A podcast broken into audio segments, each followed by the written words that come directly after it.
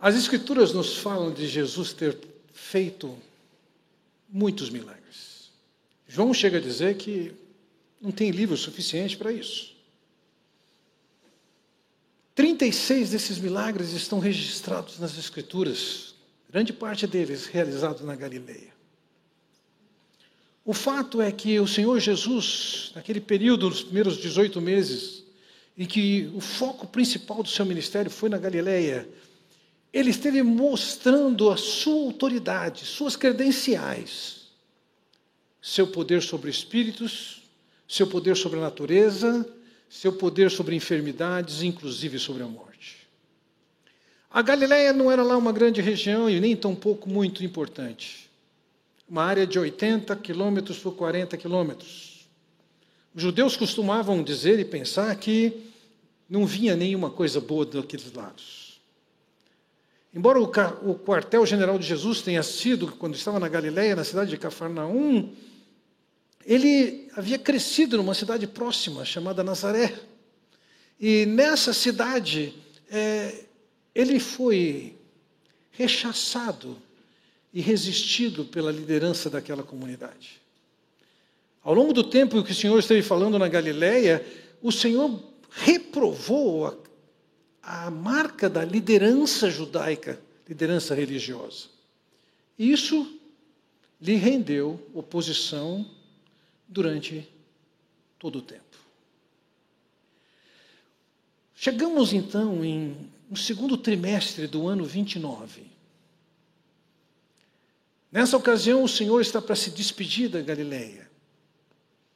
E ali na região próxima a Cafarnaum, ele faz um milagre que tem a maior amplitude de todos os milagres ele multiplica pães o suficiente para alimentar cinco mil homens, o que pode significar, somadas as mulheres e crianças, um número de 20 mil pessoas. Era a última oportunidade.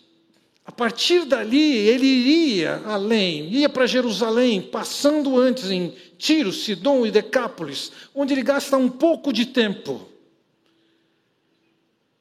Mas antes de partir, ele faz esse milagre marcante.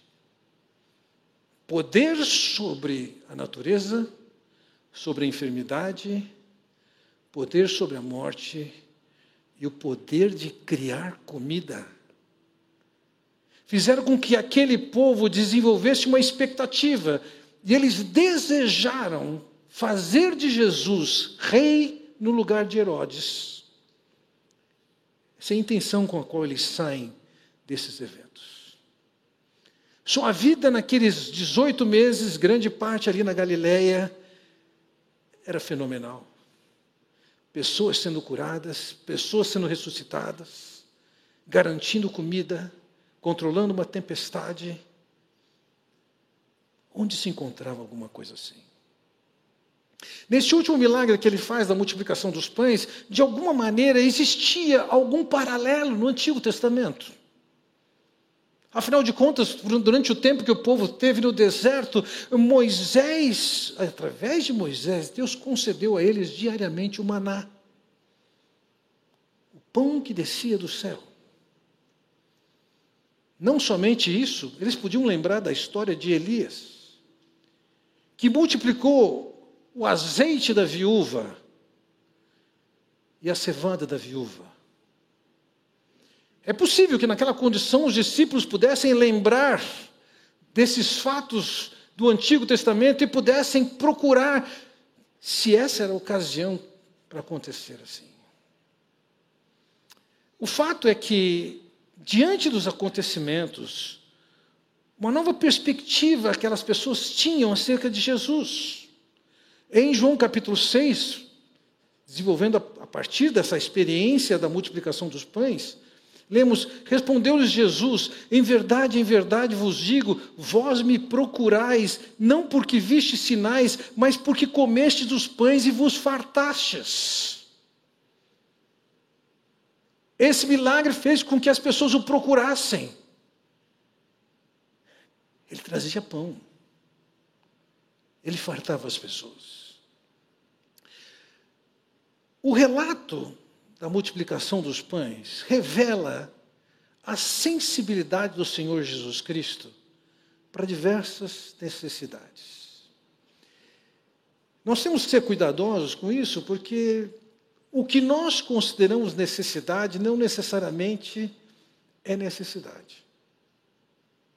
Nós precisamos de olhar com isso com cuidado, porque existem algumas das necessidades que o Senhor prometeu suprir e Ele supre. E existem necessidades, se é que assim podemos chamar, que o Senhor pode decidir se Ele vai ou não atender essa necessidade.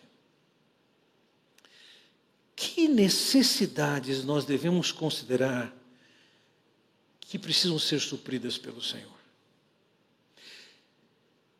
Eu quero destacar com vocês nessa noite a sensibilidade do Senhor Jesus Cristo com necessidades humanas, às quais ele procura atender. E assim a gente conhece um pouco mais do Senhor que nós dizemos que amamos, que adoramos que admiramos. Quais são essas necessidades? A primeira necessidade para a qual chamo sua atenção é a, a necessidade do descanso. Vamos lembrar que o Senhor havia enviado seus discípulos, aqui no texto ele vai chamá-los de apóstolos, porque ele os enviou. Veja, no versículo 10 ele diz: Ao voltarem, os apóstolos relataram a Jesus o que tinham feito. Eles foram para uma viagem missionária onde eles tinham oportunidade de pregar, ministrar, libertar, curar. E quando eles se reúnem novamente, eles têm que reportar e relembrar o que está acontecendo. Eu posso imaginar isso nas, nas condições de hoje. Lá estão as fotos, estavam postando as experiências e assim por, por diante. E aí o texto nos diz: Então ele os tomou consigo e retiraram-se para uma cidade chamada Betsaida. Bem, vamos, vamos tentar achar a cidade de Betsaida. A cidade de Betsaida não é uma cidade muito bem localizada. Ninguém afirma categoricamente estava neste lugar. Porém, o nome da cidade, Betsaida, significa casa do peixe. E ali, nas redondezas de Cafarnaum existia um lago. A importância de Cafarnaum se dava justamente porque podiam extrair peixe, comida para muitos, e por conta disso tinha ali um destacamento militar justamente para garantir a cobrança dos impostos devidos, que deveria chegar em Roma. Betsaida é um lugar de pouca expressão. Possivelmente em algum lugar na praia daquele lago. E o fato é que o texto nos diz aqui que ele os tomou consigo e retiraram-se. Eles haviam acabado de chegar de uma viagem de diversas experiências, de muitas solicitações, muitas demandas, e o Senhor sabe que a condição que eles estão ali é de cansaço. E que eles precisam de um retiro onde eles podem repousar. O Senhor teve essa sensibilidade. O escritor aos Hebreus diz que o Senhor Jesus, por ter vivido como ser humano, ele foi capaz de se compadecer das nossas fraquezas. Veja lá em Hebreus 4, porque não temos sumo sacerdote que não possa compadecer-se das nossas fraquezas, Antes foi ele tentado em todas as coisas, a nossa semelhança, mas sem pecado. Com a vida humana que ele teve, ele foi capaz de avaliar e viver o cansaço desse corpo, as demandas de descanso desse corpo.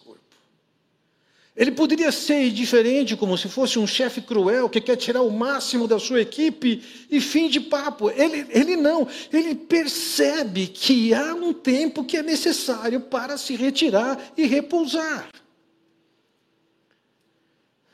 No ano de 2002, depois de quase três anos seguidos, metade de 99, 2000, 2001, 2002, foram anos que nós experimentamos um crescimento aqui na igreja sem par era praticamente um quase, quase 100% ao ano o crescimento. Toda a estrutura que se tinha preparado no ano anterior era insuficiente para o ano seguinte. E naquele tempo eu fui tentando cobrir essas demandas até que, quando chega em 2002, eu percebi, Fernando, você tem um problema. E eu tinha que cuidar de mim mesmo. Dado o desgaste, o esgotamento físico, mental, emocional e espiritual. Naquela ocasião, precisei tomar medidas e rever a minha agenda, porque eu não estava dando atenção para isso, a questão do aspecto físico e do cansaço.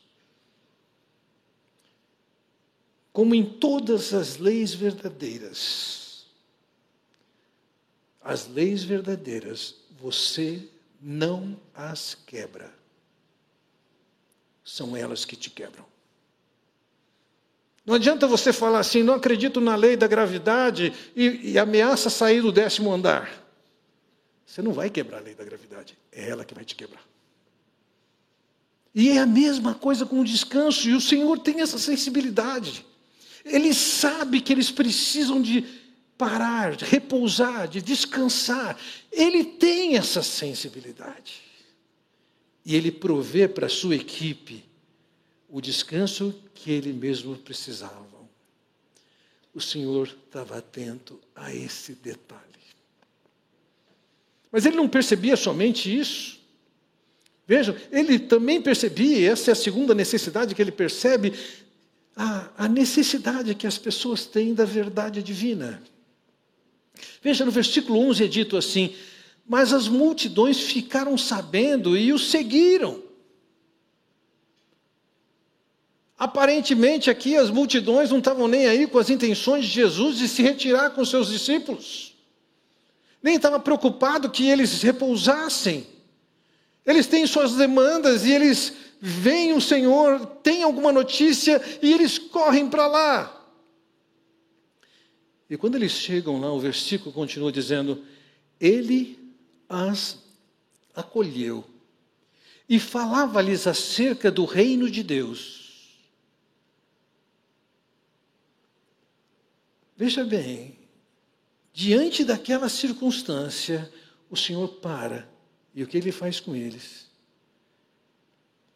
Eles iam ouvir acerca do reino de Deus.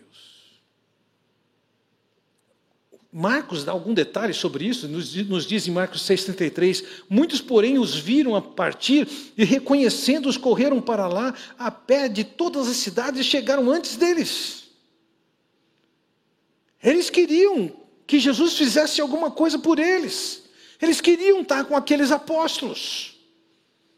E diante da oportunidade que aquela multidão se aproxima e que possivelmente inviabilizou mais tempo de repouso, o Senhor não os evitou. Antes diz que o Senhor se compadeceu deles. Eram como ovelhas sem pastor diz Mateus e Marcos. Por quê? Porque o que eles mais precisavam era ouvir a verdade de Deus. O reino de Deus.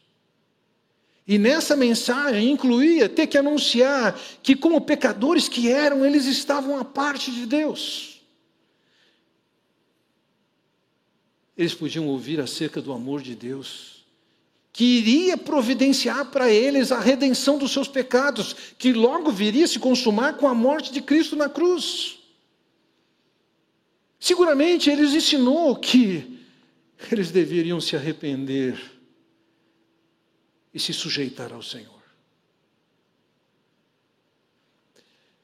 Ele gastou tempo ensinando anos atrás, ouvindo testemunho, o relato de alguém que estava fazendo um grande esforço e realmente uma causa humanamente bastante valorosa de socorro social para pessoas que sofriam tremendamente. Ah, foi feita a seguinte pergunta: e além de fazer esse socorro que vocês fazem para essas crianças, como é que vocês pregam o Evangelho? E a resposta foi: Isso é o Evangelho. Dar uma cesta básica ao Evangelho? Não. Multiplicar pães é o Evangelho? Não. Socorrer necessitados é o Evangelho? Não. Todas essas coisas são expressões de pessoas que conhecem a misericórdia, o amor de Deus, a graça de Deus e acabam tendo um exercício de misericórdia, de bondade, extremamente valorizados, mas isso não é o Evangelho. A cura não salvava as pessoas, a cura só mostrava quem era Jesus. Ele tem poder sobre espíritos, sobre enfermidades, sobre a natureza, sobre a morte. Mas isso não era o Evangelho, isso eram as credenciais. O apóstolo Paulo, quando fala que ele pregou, ele diz: Primeiramente vos entreguei o que eu também recebi, que o Senhor foi morto segundo as Escrituras. Ele foi sepultado e ressuscitou ao terceiro dia, segundo as Escrituras. Isso é o Evangelho. Não pense você que dá uma cesta básica você cumpriu com a sua responsabilidade e seu dever, dever de falar do reino de Deus. Isso é o Evangelho. Não é. O Senhor Jesus, quando encontra aquelas pessoas, Ele sabe. Qualquer coisa que Ele fizer ali, curar um, curar outro, dar comida, Ele sabe que isso tudo é uma espécie de um cuidado paliativo, que alivia o sofrimento humano, mas que o que salva efetivamente é o Evangelho, é a mensagem do reino de Deus. Que precisava ser pregada, precisava ser ouvida, precisava ser entendida e precisava ser crida. Aquela multidão certamente tinha suas demandas de alívios temporais dos males pelos quais passavam. Mas entenda uma coisa: o paralítico que foi curado morreu. Aquelas pessoas que vão comer o pão na multiplicação dos pães, morreram. Aqueles que foram ressuscitados, morreram. Não ficou ninguém para hoje. Aquilo era somente um cuidado paliativo, enquanto que a mensagem do reino de Deus os colocava em condições de passarem a eternidade com Deus, ainda que morressem. Nossa prioridade não é dar o pão, é a mensagem.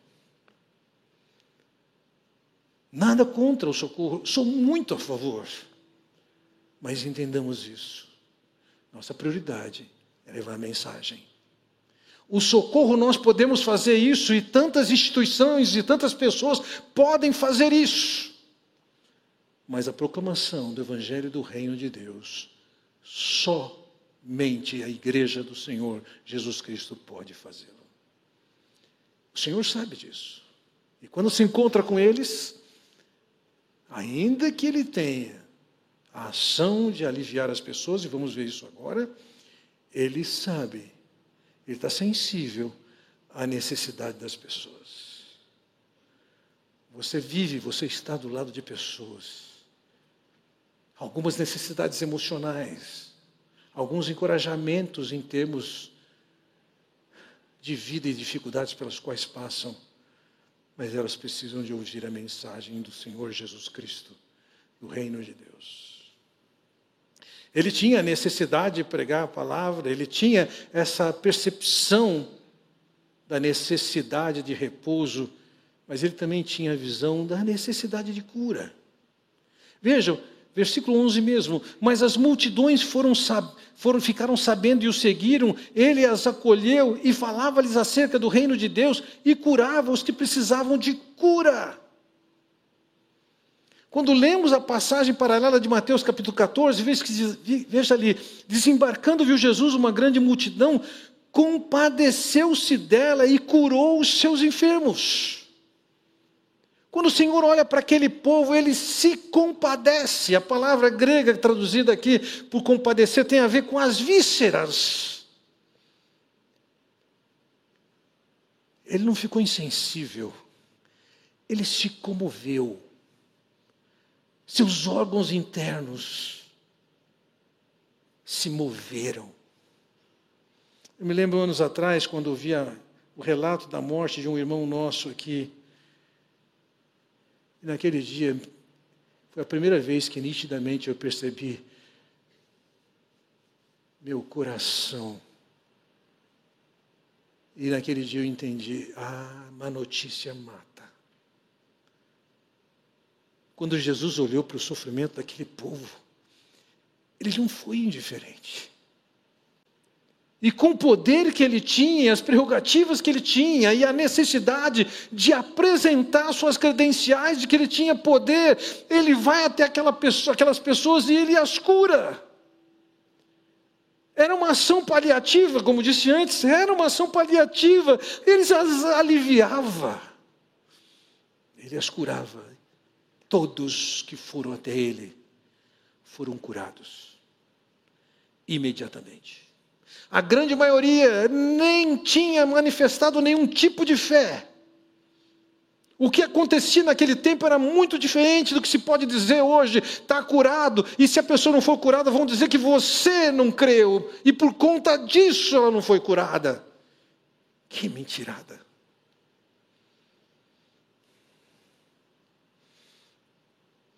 A prioridade do Senhor Jesus é a prioridade da da pregação, mas ele não deixou de aliviar quando ele podia aliviar. É nossa prioridade levar a mensagem do Evangelho, mas isso não significa que nós não, não vamos aliviar as pessoas. E entenda o seguinte: no papel de aliviar alguém, isso aqui não significa que você tem que falar alguma coisa. Algumas vezes, em circunstâncias difíceis, eu ouvi pessoas dizerem: ah, mas eu não vou lá, nem não quero nem encontrar a pessoa, porque eu, eu não sei o que falar. Quem disse que você precisa falar alguma coisa? Se existe uma das coisas que eu me arrependo no meu ministério é não ter começado a escrever um livro quando eu comecei, ajuntando todos os absurdos que eu já ouvi crentes falarem para outros no objetivo de alguma maneira aliviá-los. Uma tragédia. Eu me lembro anos atrás, uma senhora da nossa igreja que tinha muito essa dificuldade de o que, que eu falo numa hora dessa? Ela morava na edícula de uma casa. E na parte final tinha uma, um apartamento dentro do terreno de uma outra casa, da dona da casa. E a dona da casa perdeu seu filho. E ela estava dentro de casa, temendo sair no quintal e encontrar com aquela senhora, sem saber o que falar.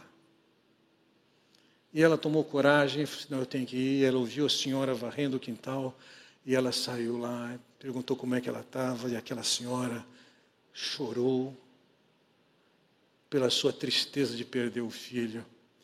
E ela, que achava que não podia deixar de falar nada, ela disse: Não chore. Logo a senhora vai estar com ele.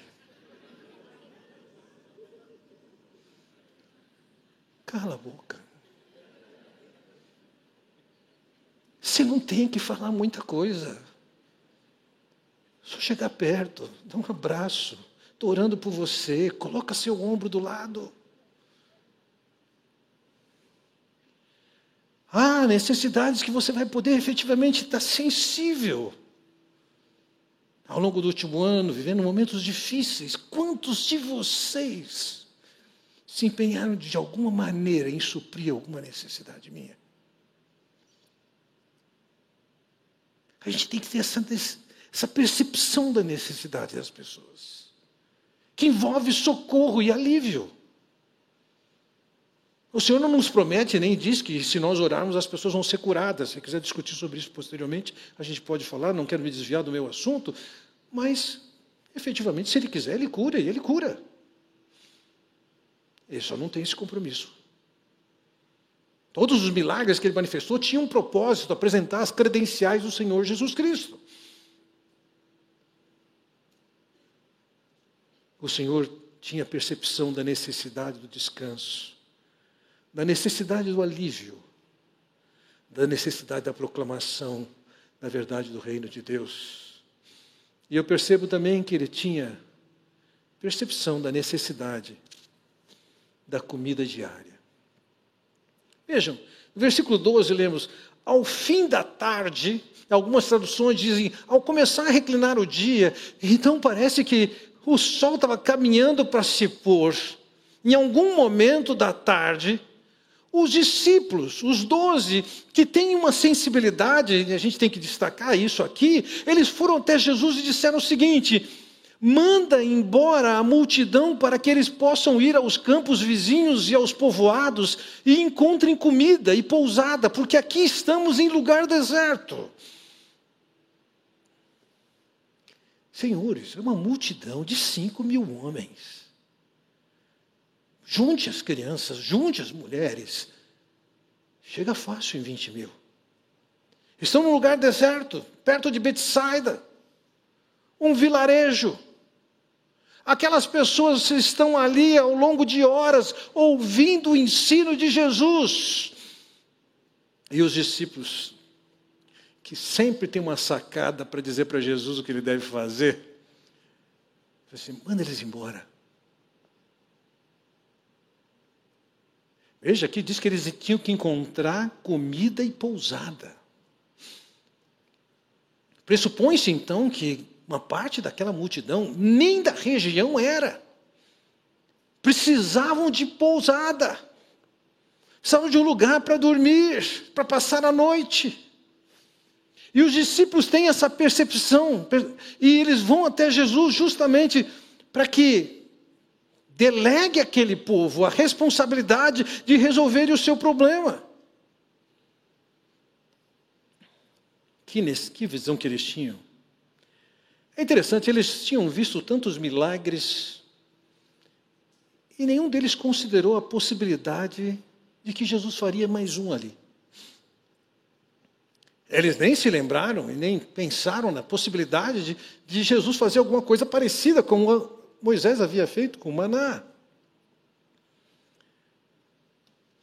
Nenhum considerou aquela oportunidade em que, por ação de Deus, os exércitos sírios vão embora e deixam comida para atender um povo que tinha tanta necessidade. Eu não os condeno. Dois, três episódios do Antigo Testamento, ao longo de séculos, não deveria formar na cabeça deles a visão de que aquela era uma boa ocasião para Jesus fazer um milagre. Alguns acham que lhes faltava fé ao dizer isso para Jesus. Acho que não, eles só não tinham imaginação. O Senhor Jesus reage de uma maneira direta. Lhes diz, versículo 13: Ele, porém, respondeu: Deem-lhe vocês algo para comer. Ou, como Enquanto eles querem que Jesus mande que eles se virem, o Senhor diz: vocês teriam que comer. E eles levantaram, fizeram um inventário da situação, e eles localizaram ali com um garoto cinco pães e dois peixinhos. E eles, depois do inventário, dizem: eles disseram, temos apenas cinco pães e dois peixes, a menos que compremos alimento para toda essa multidão. Onde? Onde? Vejam, no texto de João capítulo 6, diz o seguinte: Então Jesus, erguendo os olhos e vendo a grande multidão que vinha ter com ele, disse a Filipe: Onde compraremos pães para lhes dar a comer? Respondeu-lhe Filipe: Não lhes bastariam duzentos denários de pão para receber cada um o seu pedaço? Eram cinco mil pessoas, homens, vinte mil pessoas, fácil. Me diz onde em Barão Geraldo você vai comprar pão para 20 mil pessoas? E eles dizem: para dar um pedaço de pão para cada um, nós precisamos de 200 denários. Isso seria o equivalente a hoje a 20 mil reais. Como? Mas o Senhor delegou para eles a responsabilidade. Versículo 14 nos diz: Estavam ali cerca de cinco mil homens, mas ele disse aos seus discípulos: façam-nos assentar em grupos de 50. Os discípulos assim fizeram e todos se assentaram. aquelas possíveis 20 mil pessoas foram assentadas. Em grupos de 50. É possível que em alguns lugares tinha é, dois grupos de 50 muito próximos, a ponto de que o outro evangelista fala que tinham 100 pessoas ali. Diz também que eles sentaram na grama, ou seja, a condição naquela época do ano é que tinha grama. Não era só pedra e terra. Então, no versículo 16, nós lemos: Tomando os cinco pães e os dois peixes, e olhando para o céu, deu graças. Em seguida, entregou-os aos discípulos para que os servissem ao povo. Aqueles pães e peixes, ele dá graças, ele abençoa. A ação de Jesus foi agradecer e foi abençoar aquele pão, entregou aos seus discípulos. Eles tinham cestos ali. E eles vão com aquele pão e os discípulos saíram para entregar aquele pão. Versículo 17 diz assim: Todos comeram e ficaram satisfeitos. Vejam, alguns vão dizer que aqui o que aconteceu foi um efeito psicológico, uma espécie de uma hipnose que satisfez 20 mil pessoas. Como é que você explica a sobra de 12 centos cheios? Num aspecto psicológico. Eles comeram, sim, eles se fartaram, sim. E se você pensar que naquele grupo todo tinha adolescente, você vai ver que o milagre é maior do que você pensar.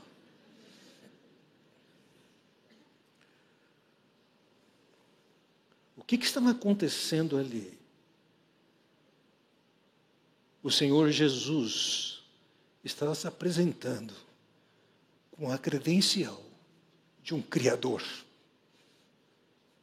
Estava fazendo a comida aparecer.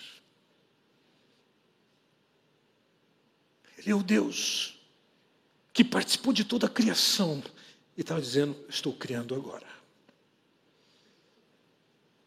Todos comeram. Aquilo não foi simbólico. Não era uma ideia que aquelas pessoas deviam crer. E não houve desperdício. Segundo os outros evangelistas, nós sabemos, sobraram doze cestos cheios. O cesto mencionado aqui é um cesto que fazia parte do aparato militar de um soldado romano, mas que também era empregado pelo povo judeu para o recolhimento dos frutos. Flávio Joséfos, quando fala de um soldado romano, diz que um soldado romano era uma verdadeira mula de tanto que tinha que carregar. E entre as coisas que ele tinha que carregar era um cesto grande, porque em certas circunstâncias eles deveriam carregar pedras. Não é cestinho de pão que coloca na mesa.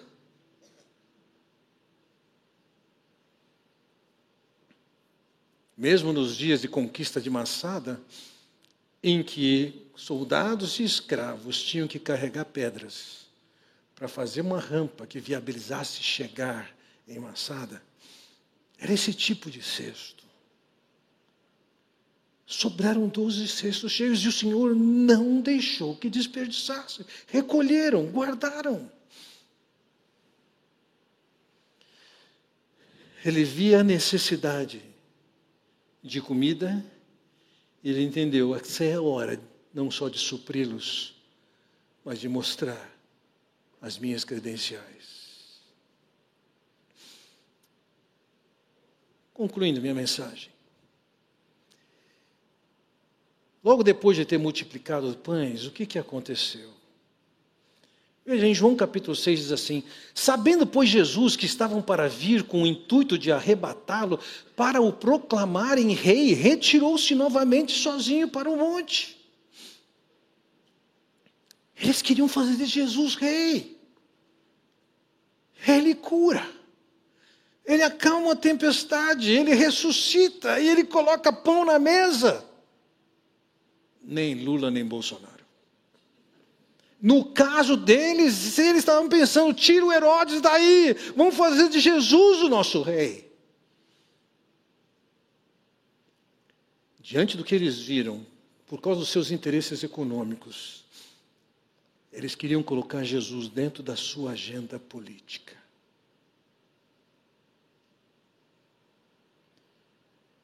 E quando Jesus percebeu que eles queriam essa agenda, o texto diz que ele se retirou novamente. Ele não aceitou essa condição. Não era o público com suas demandas, com suas perspectivas, que faria dele o que ele deveria ser, ou que o povo supunha que ele deveria ser. Ele sabia quem ele era, ele sabia qual era o seu papel. Ele sabia que seu papel não era nem político nem econômico, mas era entregar a mensagem do reino. Ele era a mensagem do reino. Ele iria para aquela cruz para morrer, para que as pessoas pudessem ingressar no reino. O Senhor os confrontou, em João capítulo 6, diz: Respondeu-lhe Jesus, em verdade, em verdade vos digo, Vós me procurais não porque vistes sinais, mas porque comestes dos pães e vos fartastes.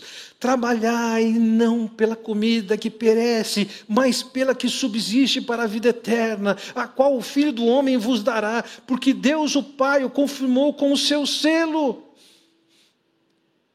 Eles estavam interessados na condição econômica, social. Eles queriam o paliativo, eles queriam Jesus no trono.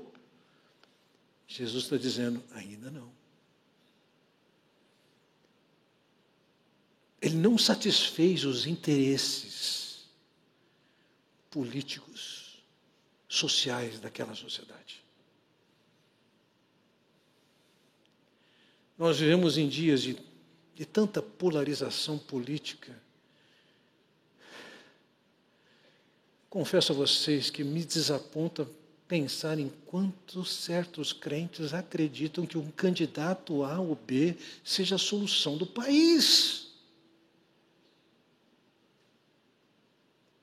E quantos gostariam que a igreja abraçasse uma causa ou outra dessas? Jesus está dizendo: não. A minha agenda não é a agenda de vocês. A minha mensagem não é essa mensagem que vocês querem. A mensagem que ele tinha é: trabalhai pela comida que perece, não pela comida que perece, mas pela que subsiste para a vida eterna.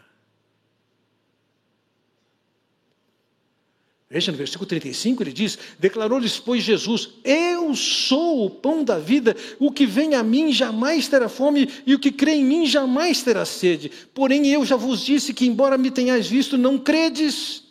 Eu sou o pão da vida. Eles queriam o pão. Eles queriam a cura. Eles queriam Jesus acalmando tempestade. Eles queriam Jesus no trono de Herodes. Jesus está dizendo: não. Não. Vocês têm que ouvir a mensagem do reino. A mensagem do Evangelho é essa mensagem a ser pregada. O Senhor não se importou com as demandas que aquele povo colocava para ele. Ele não agiu com estratégias de marketing que procurava dar a resposta que o clamor daquele povo tinha. Todos os candidatos que têm algum recurso têm uma campanha que custa milhões e milhões para falar para você não o que ele vai fazer, mas para aquilo que você gostaria que ele fizesse. Jesus não entra nesse jogo. E lógico, isso foi decepcionante. Versículo 66, à vista disso, muitos dos seus discípulos o abandonaram e já não andavam com ele. Jesus decepcionou as pessoas. Eles queriam que ele fosse rei, queriam que ele continuasse multiplicando pães, queriam que ele continuasse curando. Ele está dizendo: não! É a mensagem do reino. Por conta disso, eles o abandonaram. Qual foi o tipo de preocupação que Jesus teve diante desse quadro? Versículo 67. Então Jesus perguntou aos doze: Porventura quereis também vós outros retirar-vos? Uau! Algumas pessoas me perguntam por que, eu não faço apelo. De vez em quando eu acho que esse aqui é um bom apelo. Você não quer ir embora?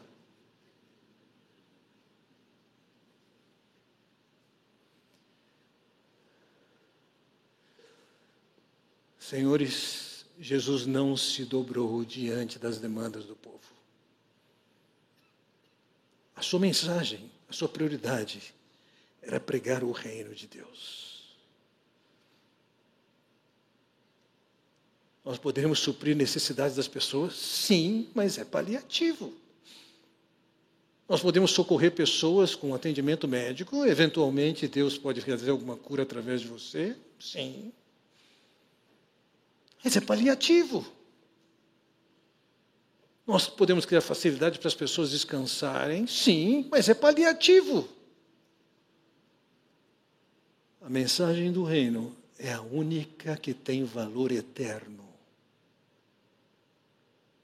Ele tinha essa sensibilidade toda, da necessidade de descanso, do pão. Mas ele sabia, o foco é a mensagem do reino. Em dias em que pastores ficam buscando tantos likes e tanto público, valeria a pena se debruçar sobre o texto desse milagre com amplitude tão grande para mostrar para aquele povo. Ele não quer ser o rei que comanda a política.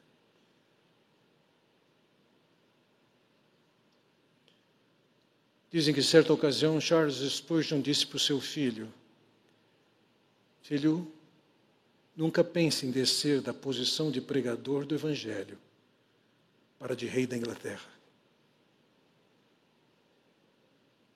Qual é a sua expectativa? O que, que você quer para você? O que você quer para os seus filhos?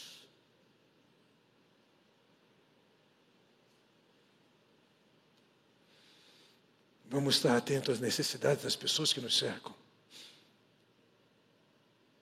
Mas atento e com foco, sem desvios, na proclamação do reino. Ele veio morreu naquela cruz para nos reconciliar com o Pai. Vamos orar. Pai Celestial, muito obrigado pela oportunidade de olharmos para a tua palavra, conhecermos mais de Jesus, nos encantarmos com o seu posicionamento, com o seu ensino, com sua obra.